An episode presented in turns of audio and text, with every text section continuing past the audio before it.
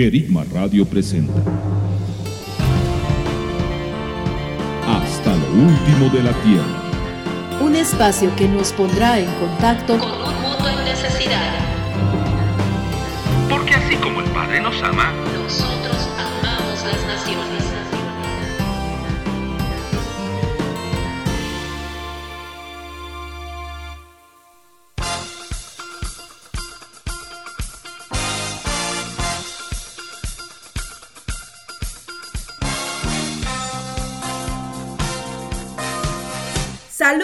Amigos, bienvenidos a este nuevo programa de Hasta lo Último de la Tierra. Soy Daniela Luzardo compartiendo junto a Mateo Luzardo y saliendo al aire desde Manta, Ecuador. Saludos Mateo. Saludos Daniela, ¿qué tal queridos amigos? Muy feliz de estar nuevamente con ustedes en este tiempo.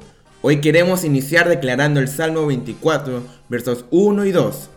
De Jehová es la tierra y su plenitud, el mundo y los que en él habitan, porque él la fundó sobre los mares y la firmó sobre las corrientes. Amén. Le pertenecemos al Señor. De Él es el mundo y los que en Él habitan. Avancemos a nuestro primer segmento. Mateo, ¿puedes presentar el primer segmento? Claro que sí. Muy bien amigos, nuestro primer segmento es reenfoque. En el programa anterior iniciamos un reenfoque a la armadura de Dios como armas espirituales dentro de la impartición de Dios para el enviado. Y vimos cómo esta equipa al enviado no solo defensivamente, sino con armas de avance para cumplir su misión. Hoy revisaremos uno de los elementos de la armadura de Dios. ¡Comencemos!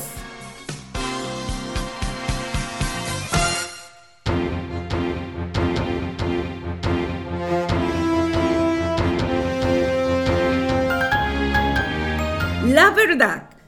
Efesios 6:14. Estad firmes, pues ceñidos vuestros lomos con la verdad.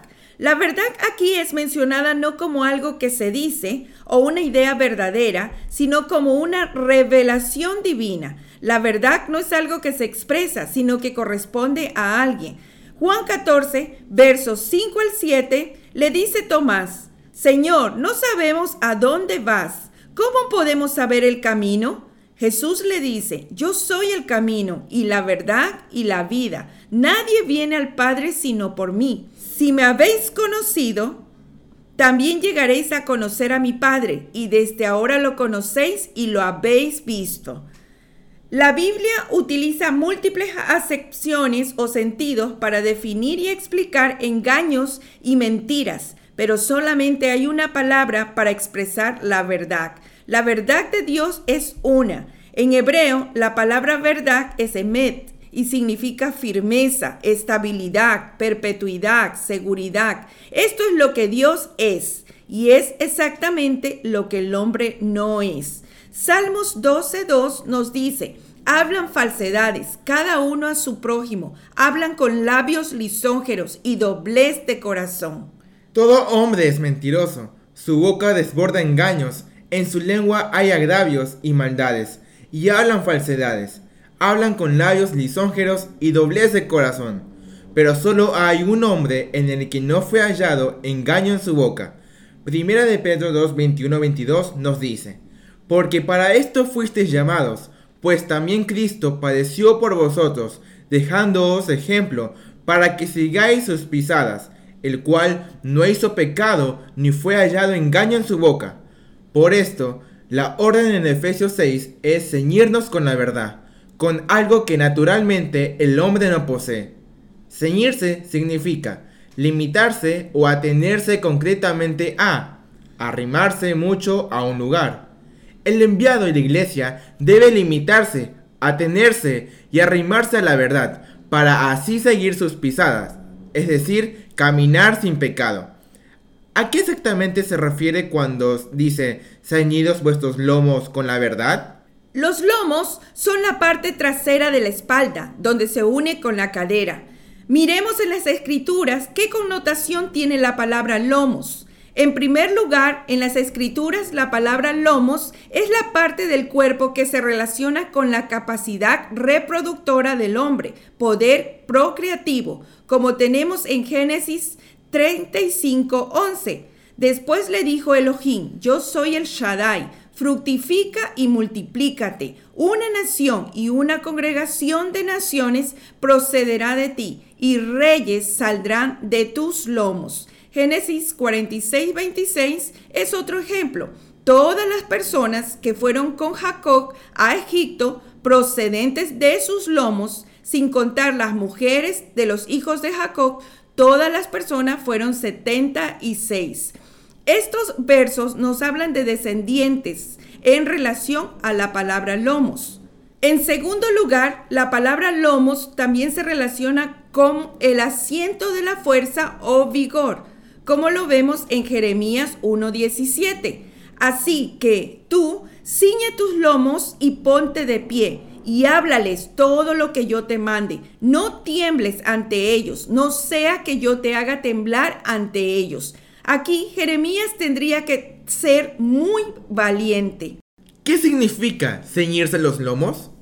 Antiguamente en Oriente Medio, tanto hombres como mujeres utilizaban túnicas, para sujetarlas utilizaban un cinturón o algún cordel.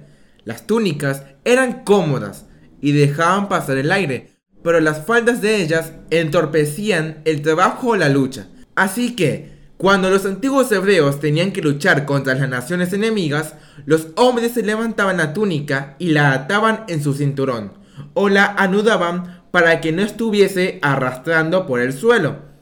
Entonces, ¿Qué significa decirle a alguien, de acuerdo a las escrituras, que se ciñen los lomos? Ceñirse los lomos significa prepararse para una tarea, acción o actividad difícil. Éxodos 12:11 nos dice, y así habréis de comerlo, ceñidos vuestros lomos, vuestras sandalias en vuestros pies y vuestro callado en vuestra mano, y lo comeréis apresuradamente. Él es la Pascua de Jehová. Primera de Reyes 18:46. Pero la mano de Jehová estuvo sobre Elías, de modo que ciñó sus lomos y corrió delante de Acab hasta la entrada de Jezreel. Primera de Pedro 1:13. Por lo cual, habiendo ceñido los lomos de vuestro entendimiento, sed sobrios y tened vuestra esperanza puesta por completo en la gracia que os está siendo otorgada en la revelación de Jesucristo. El apóstol Pablo, impartiendo lo que él había recibido, estaba diciendo, para que ustedes puedan estar firmes frente a las artimañas del diablo, deben vestir las armaduras de Dios. Y el primer elemento que menciona es el cinturón de la verdad.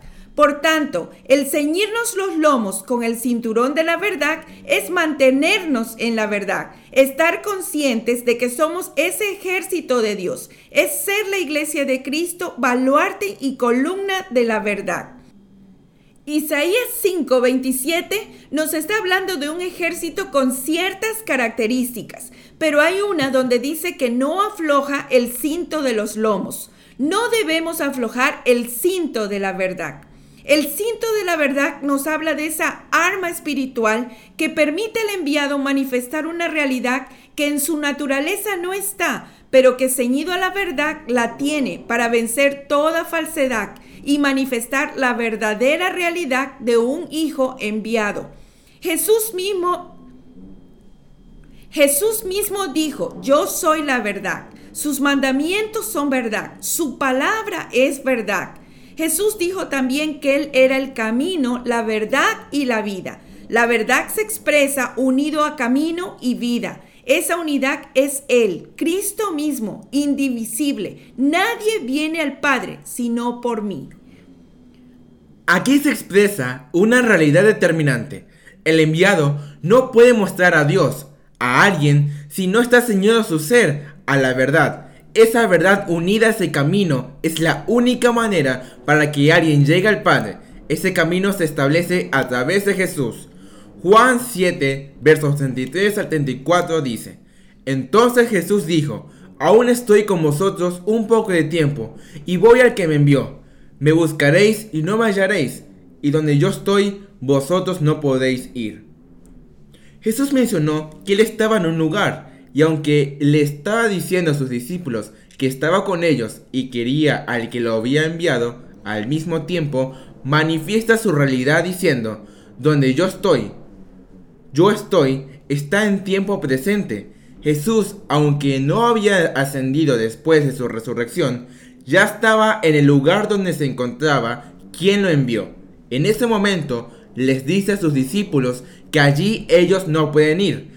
Pero luego en Juan 14:6 Jesús dice que podemos ir al Padre por Él. Estar ceñidos con la verdad es estar en el Padre, en la posición que Cristo conquistó para nosotros.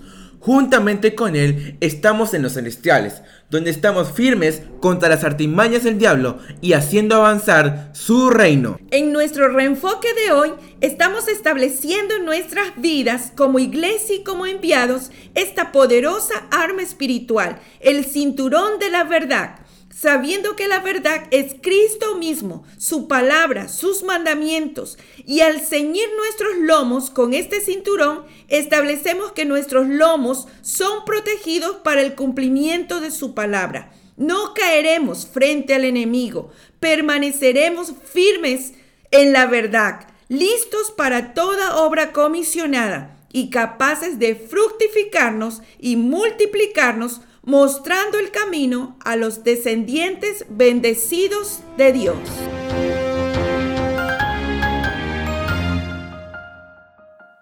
Estás en sintonía de tu programa Hasta lo último de la tierra. Ya volvemos. Escríbanos a nuestro correo hasta lo último de la tierra radio arroba gmail.com. Visite nuestra página web www.ministeriosciudaddedios.com.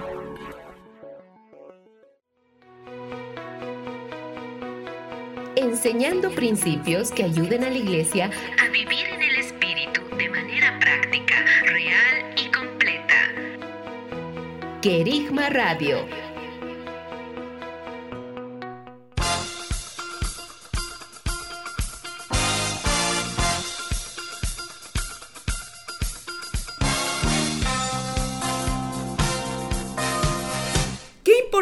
es que nuestros lomos estén ceñidos con la verdad. Los lomos, esa fuerza para avanzar y ese poder para procrear, son protegidos de esta manera y así permanecemos firmes delante del enemigo. Tercera de Juan 4 nos dice, no tengo mayor gozo que este, oír que mis hijos andan en la verdad. Mateo, ¿qué significa para ti este verso? Para mí significa que no andan en falsedad ni mentira. Una característica del Señor es que no hay sombra de variación, es decir, no hay mentira ni oscuridad en Él. Él se mantiene. Además, la escritura nos dice que Él no es hombre para que mienta, ni hijo de hombre para que se arrepienta. Lo que Él ha dicho se cumplirá, porque Él es fiel con su palabra. Entonces, creo que cuando Juan dice esto, podemos entender que el andar en la verdad es andar en Cristo, con la misma visión, por la misma causa y en el mismo espíritu, en todo, trayendo gozo al Padre. De acuerdo, Mateo. Amados, que no se nos olvide cada día ceñir nuestros lomos con la verdad. A continuación, les presentamos el segmento La biografía.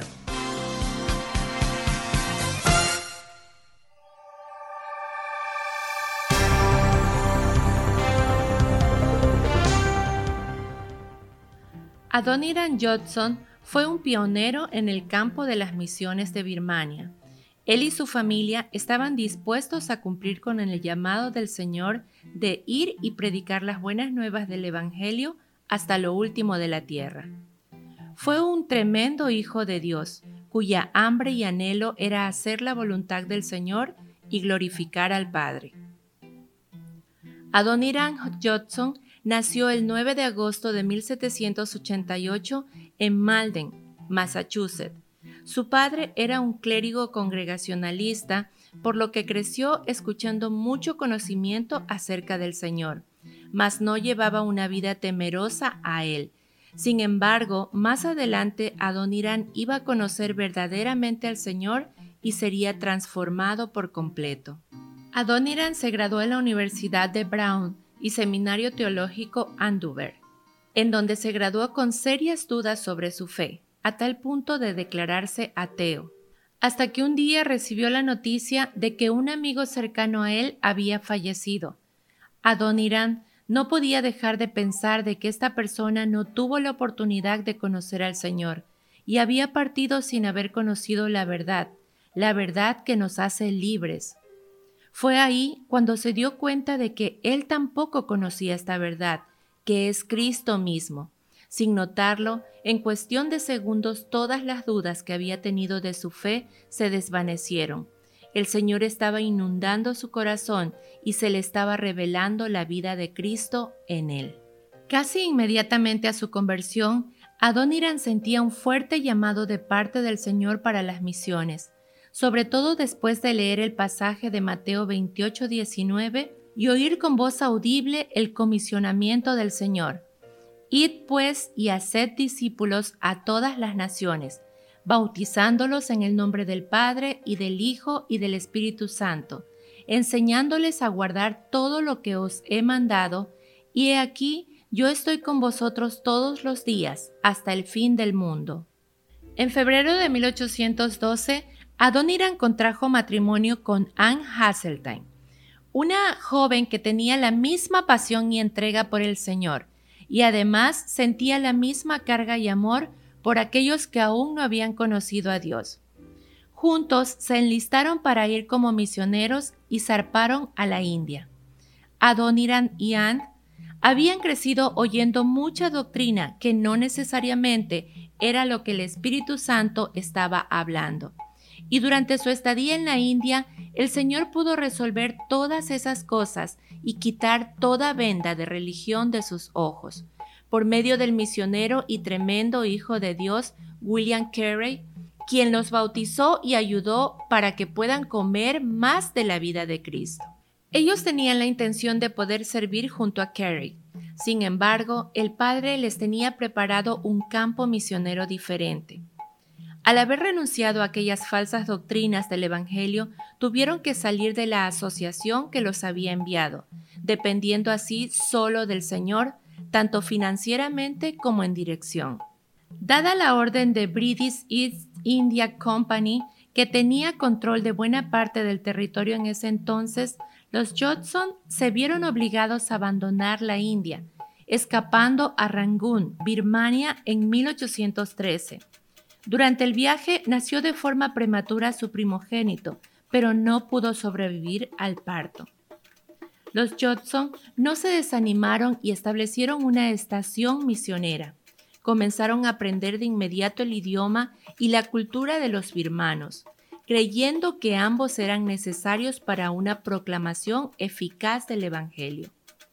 Nunca antes habían ido misioneros a Birmania, menos una joven pareja, pero ellos pudieron ver esa oportunidad como una puerta que el Señor les abría para predicar el Evangelio donde nunca antes había sido oído.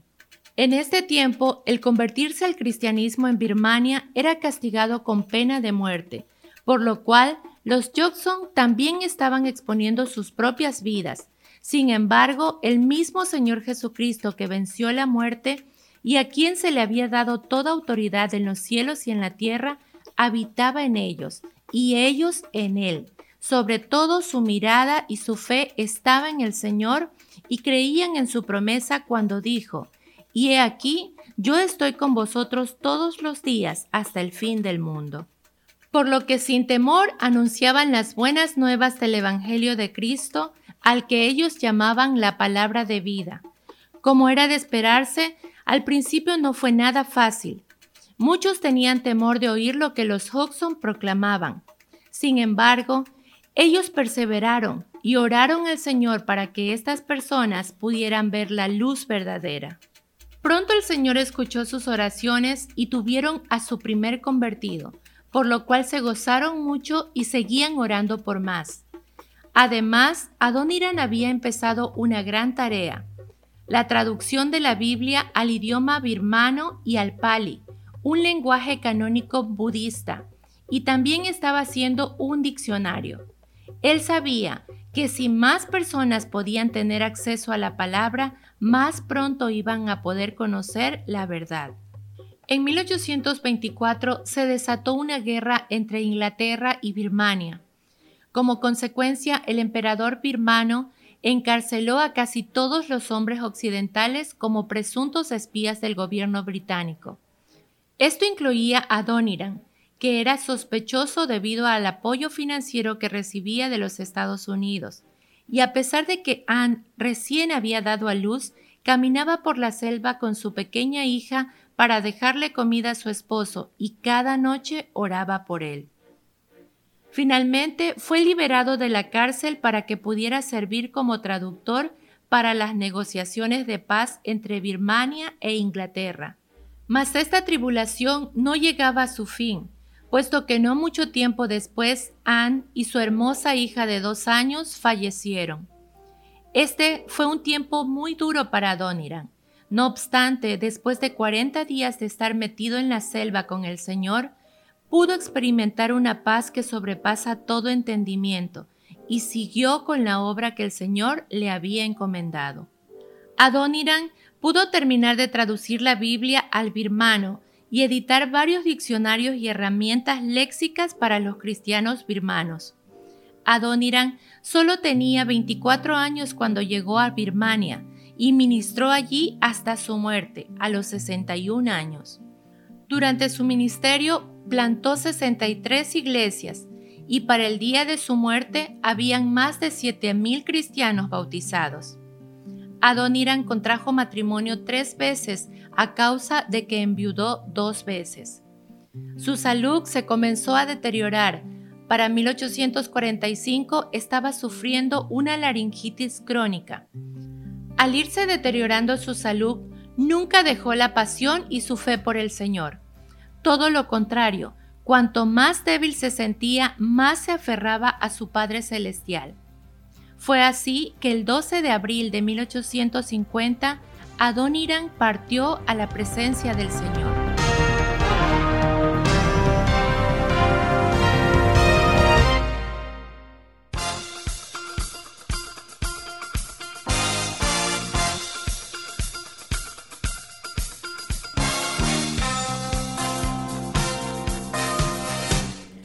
Tremendo ver el trabajo de aquellos hombres y mujeres que al ser llamados por el Señor se entregaron a esa tarea y no retrocedieron. Damos gracias al Señor por Adonira, por lo que él hizo, la Biblia que él tradujo al birmano, los diccionarios, los diferentes escritos que realizó, pero también por ese legado de convicciones y principios de fe que él practicaba. Así es, también quiero añadir y resaltar que aunque tuvo pérdidas familiares y pasó por prisión, aunque fue muy dolorosos esos tiempos, siempre supo volver a estar en el lugar donde el Señor lo pudiese usar. Damos gracias al Señor por este hermano que fue fiel en el llamado del Padre. A continuación les presentamos Noticias Actuales.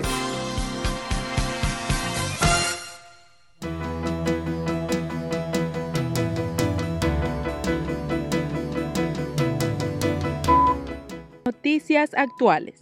Biblias para el Mundo lanzará campaña de distribución en Vietnam. Planear un nuevo proyecto durante una pandemia es un trabajo difícil. Sin embargo, Biblias para el Mundo ha estado trabajando en una nueva iniciativa desde hace algún tiempo. Se están centrando en Vietnam, un país con altas tasas de persecución y muy pocos cristianos. Y por primera vez se están uniendo piezas que podrían hacer que Biblias para el Mundo obtenga permiso para distribuir Biblias en Vietnam. Es cierto que COVID-19 ha hecho las cosas más difíciles. La distribución podría verse obstaculizada por problemas de seguridad, mayores restricciones o pautas de viaje. Aún así, este proyecto podría marcar un cambio dramático para Vietnam. Podríamos ver a las personas encontrar esperanza durante una crisis la paz en un país aún herido por la guerra y la libertad para las personas que no están familiarizadas con la verdad. La palabra de Dios es exactamente lo que Vietnam necesita. experimentando la protección de Dios. Dano, un ex soldado en Myanmar, comenzó a servir a Dios. Un día, cuando él y su esposa estaban orando juntos, recibió una visión de un viñedo lleno de uvas, completamente maduro y esperando ser cosechado. Un ángel le pidió que recogiera las uvas y las comiera. Le dijo que, si no cosechaba él, enviaría a alguien más. Esto compartió Dano con su pastor y luego fue a una aldea de su región. Allí se acercó al jefe de la aldea, le comentó sobre su fe e intención de brindar educación a los niños sin ningún costo en la aldea. Estando allí, el jefe y el subjefe le dieron pautas estrictas de no predicar. Incluso ordenaron a los residentes que informaran ante oficiales del ejército si Dano les enseñaba sobre la fe cristiana. Dano, sabiendo que Dios lo estaba guiando, tomó la opción, pero él buscó formas estratégicas para establecer su fe en el lugar como caminar por el pueblo mientras oraba. De esta manera luchó contra los espíritus malignos que habitaban la tierra. Él y su familia enfrentan a situaciones difíciles ayunando y adorando. Dano ha tenido que enfrentar persecución por parte del jefe de la aldea, y sus hijos a menudo eran amenazados en la escuela por estudiantes y maestros. Sin embargo, estaba seguro de que Dios los protegería. En uno de los incidentes fue apuntado con una pistola, pero cuando el hombre accionó el disparo, no funcionó. Dano se ha mantenido firme en el Señor. Hoy en día los habitantes del lugar acuden a él cuando necesitan ayuda. Cientos de cristianos asesinados por yihadistas islámicos en tres países africanos. Una campaña poco favorable contra los cristianos se libró en el norte de África en las últimas semanas, dejando a cientos de cristianos asesinados en al menos tres países africanos, desde Sudán del Sur hasta Camerún. Solo en Nigeria, el mes pasado, en el estado de Kaduna del Sur, 121 cristianos murieron y fueron obligados a abandonar sus hogares, después de los ataques separados de los miembros de la tribu musulmana Fulani. Mientras tanto, en Sudán del Sur, seis niños que habían sido tomados como rehenes se encontraban entre las 23 personas asesinadas cuando hombres armados no identificados atacaron una congregación en el estado de Jonglei el 27 de julio. Y en Camerún, el Boko Haram atacó un campamento para personas desplazadas durante la noche del 2 de agosto, matando al menos a 18 cristianos mientras dormían. Durante los últimos seis años, la violencia de Boko Haram se ha intensificado en el extremo norte de Camerún, que limita con las bases del grupo terrorista islamista alrededor del lago Chad y el noreste de Nigeria. En medio de todas estas situaciones, hablamos luz del Señor que disipe tanta oscuridad.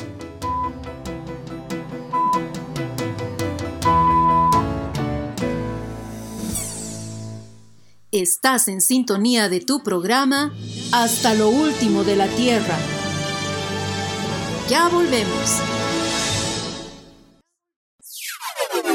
Escríbanos a nuestro correo hasta lo último de la tierra radio arroba gmail.com. Visite nuestra página web www.ministeriosciudaddedios.com. Enseñando principios que ayuden a la iglesia a vivir en el Espíritu de manera práctica, real y completa. Querigma Radio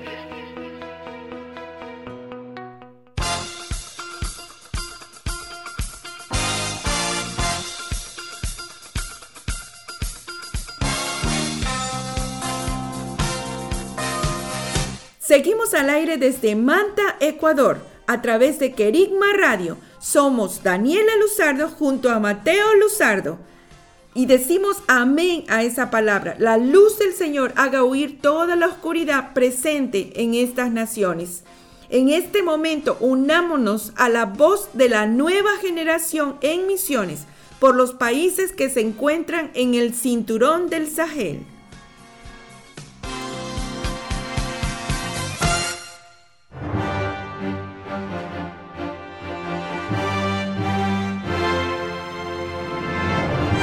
Saludos amigos, ¿qué tal? Yo soy Mateo. Y yo Nathan. Continuamos con nuestra revisión de las naciones que están en el cinturón del Sahel.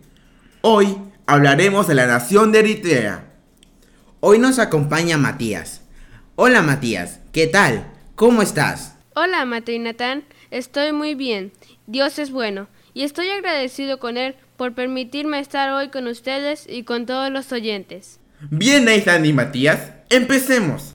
Eritrea. Su capital es Asmara. Limita con Sudán, Etiopía y Djibouti. Ocupa un área estratégicamente importante en el cuerno de África. Eritrea es un estado de partido único y una sociedad altamente militarizada. Se independizó de Etiopía en 1993, después de una guerra de 30 años, pero se vio afectada por la represión en el país y las tensas relaciones con sus vecinos.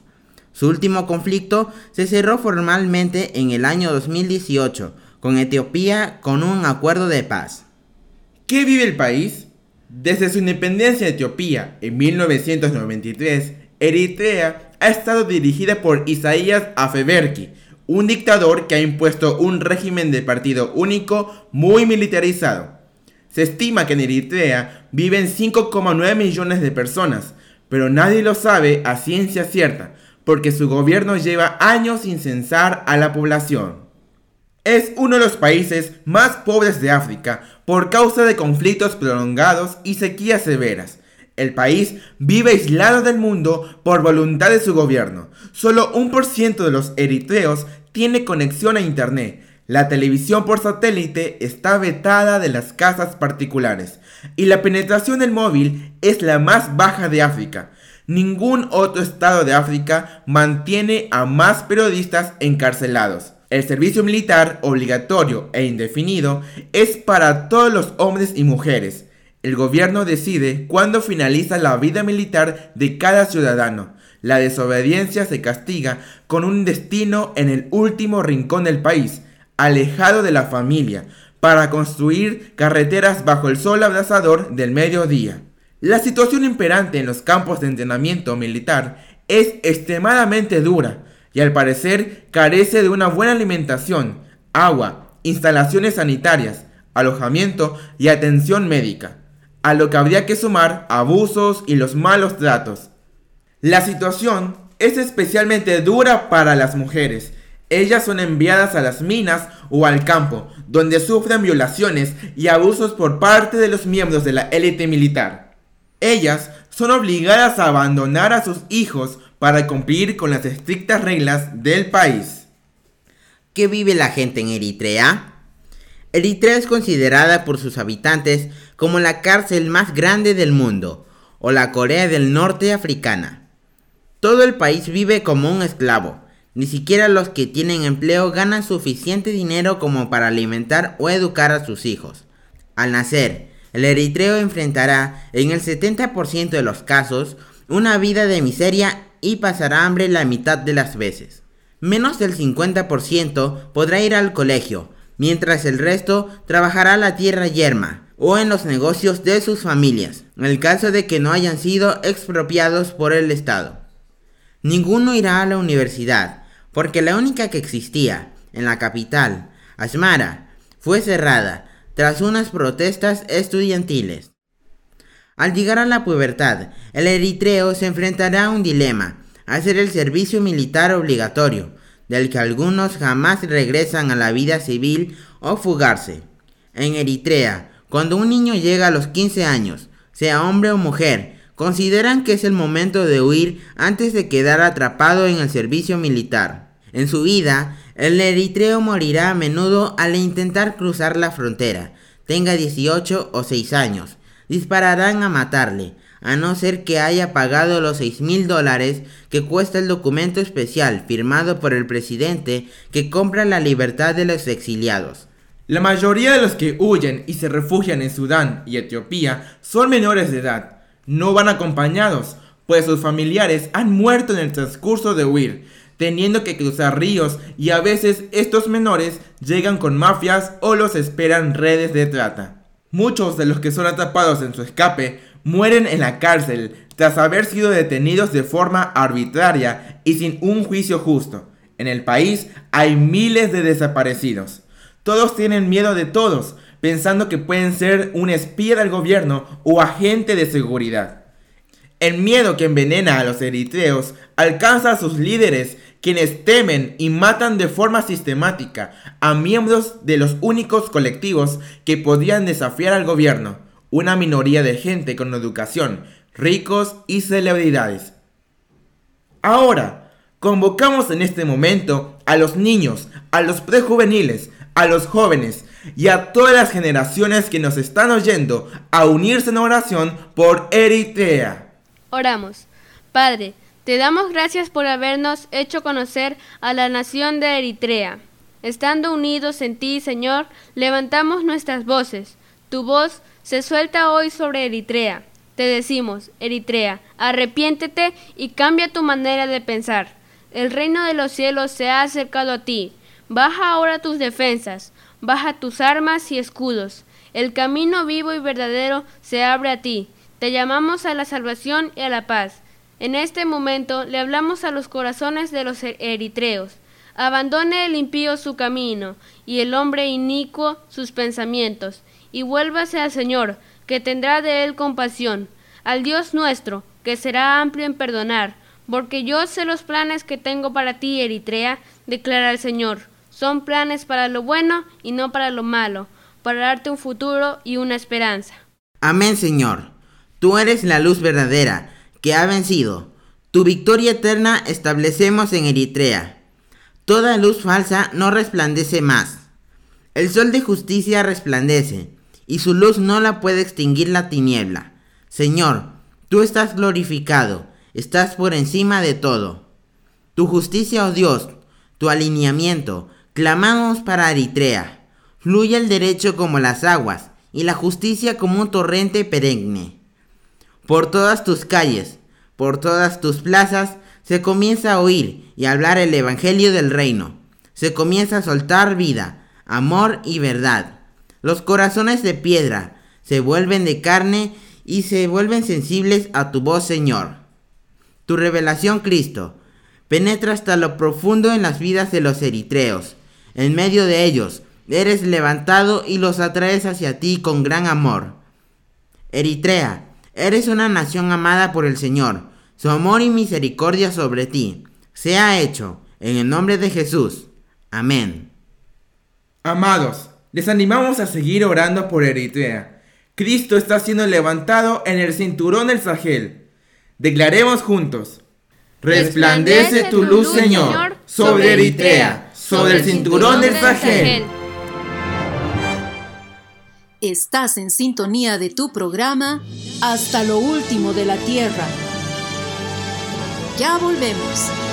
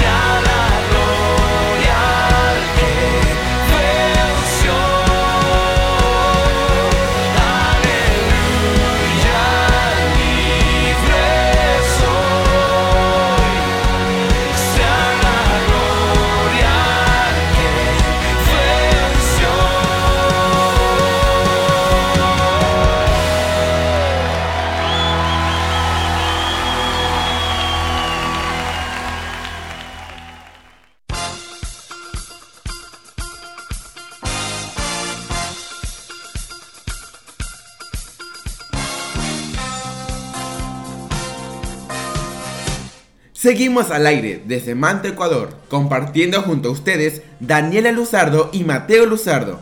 En estos momentos iniciamos el segmento Orando por la Iglesia Perseguida.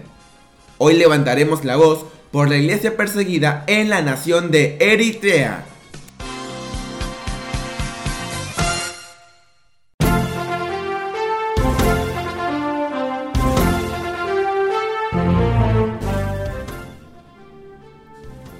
Eritrea. Eritrea está ocupando el sexto lugar en la lista de los 50 países donde hay más persecución de la iglesia. ¿Qué afecta a la iglesia en esta nación? En primer lugar, el régimen del presidente Afeberki se ha convertido en sinónimo de autoritarismo absoluto, arrestando, acosando y asesinando a cristianos porque se les considera agentes de Occidente. En segundo lugar, la Iglesia Ortodoxa Eritrea considera otros tipos de cristianismo como peligrosos, especialmente la denominación pentecostal.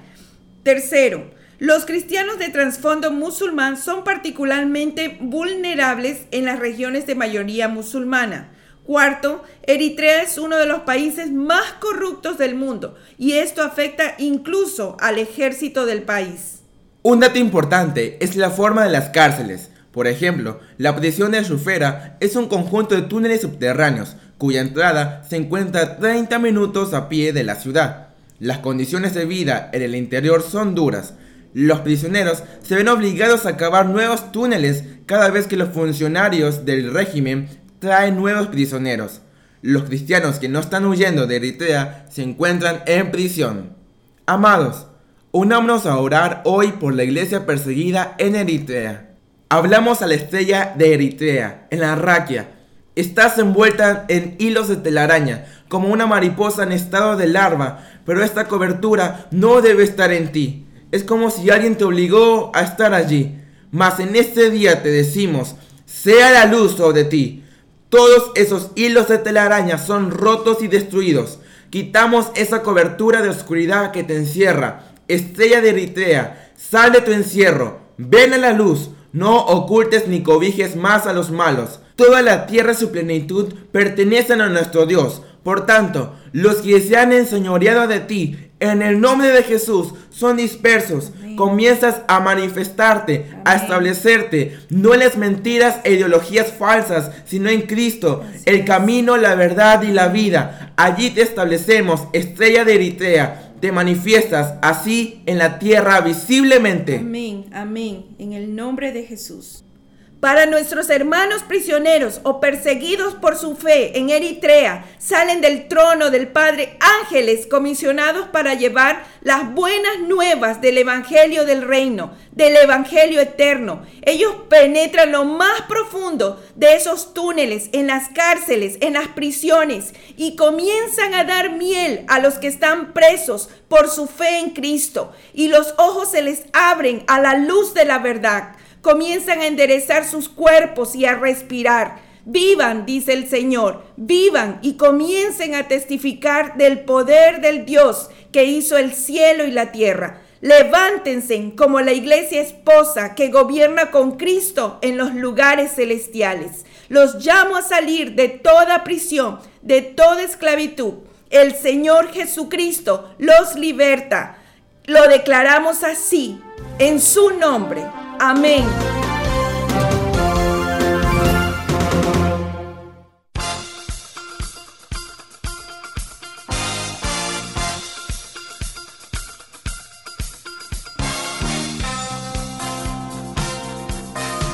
Amados amigos, hemos llegado al final de este programa. Les animamos a seguir levantando el nombre del Señor en Eritrea, que esta nación conozca que hay un Dios todopoderoso.